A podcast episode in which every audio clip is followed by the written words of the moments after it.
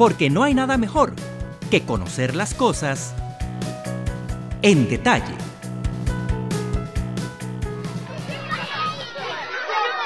No, no estamos en un parque de juegos ni es la hora del recreo escolar.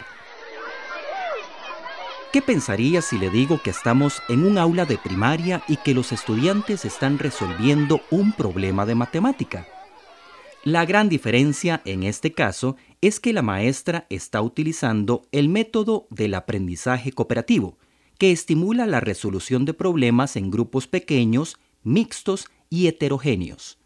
Y no se trata de una simple colaboración entre compañeros, sino de cooperar. Cooperar significa, por ejemplo, pensando en el aprendizaje, que es mi área, que yo tengo responsabilidad en el aprendizaje mío, pero también tengo responsabilidad en el aprendizaje de la persona que está conmigo. Es decir, no tengo solo que hacer mi parte, sino garantizar el aprendizaje de la otra persona.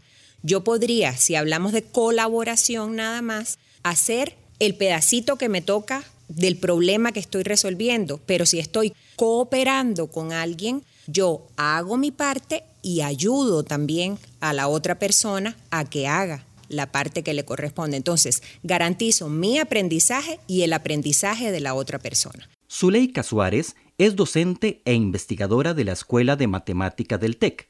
Su tesis doctoral giró en torno al aprendizaje cooperativo en el proceso de enseñanza de la matemática en varias escuelas del Cantón Central de Cartago donde el personal docente estuvo dispuesto a romper algunos paradigmas de la educación tradicional, como cambiar el silencio absoluto en el aula por el barullo que generan decenas de niños hablando al mismo tiempo sobre las posibles soluciones a un problema. Con el aprendizaje cooperativo, los estudiantes y el docente tienen un papel más activo en el proceso de generación del pensamiento. El educador deja de ser la única fuente de conocimiento para convertirse en un promotor de la construcción colectiva del saber. Gracias a la interacción entre todos los participantes del proceso de aprendizaje, se detectan mejor los errores y se aprende de ellos.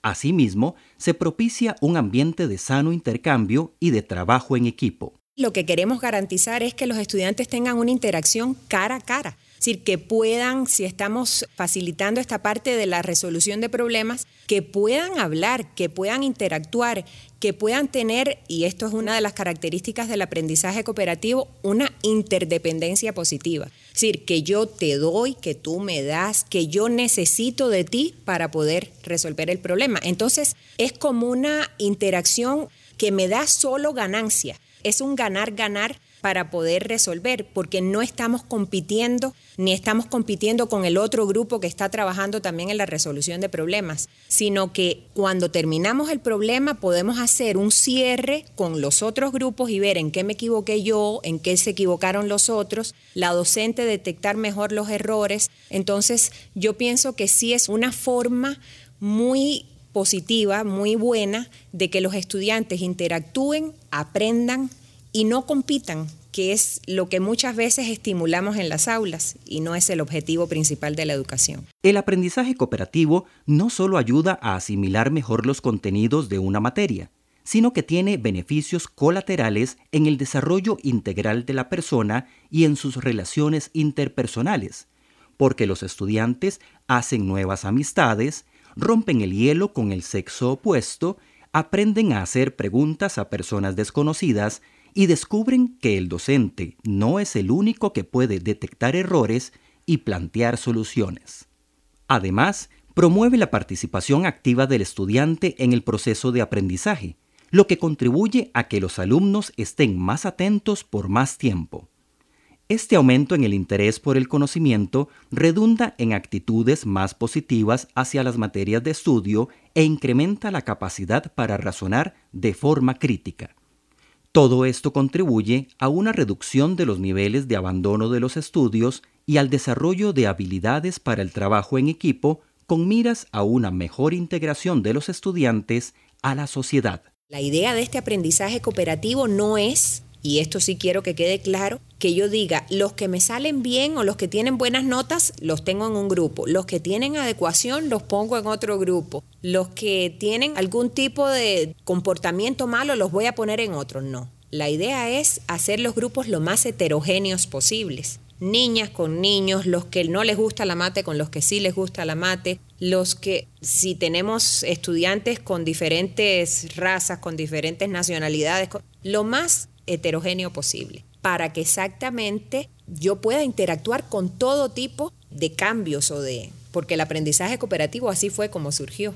Para desarrollar el aprendizaje cooperativo en el aula, se requiere conformar grupos pequeños y heterogéneos, asignar tareas y actividades específicas, distribuir funciones entre los grupos de trabajo, garantizar la participación activa de todos los integrantes de cada grupo y tener la seguridad de que cada estudiante está comprometido no solo con su propio aprendizaje, sino también con el de sus compañeros.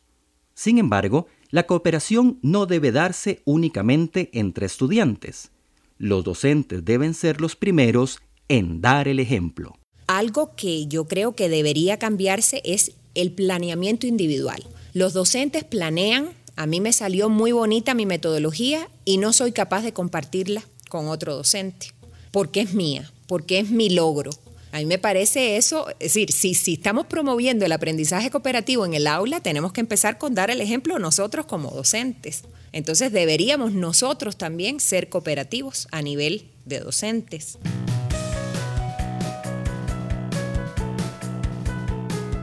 Tan importante es lo que aprendemos como la forma en la que lo hacemos. En la medida en la que nos acerquemos al conocimiento de forma comunitaria y nos comprometamos no solo con nuestro propio aprendizaje, sino también con el de nuestros semejantes, lograremos construir una sociedad más justa y equitativa. De ahí la importancia de inculcar el aprendizaje cooperativo desde la primera infancia.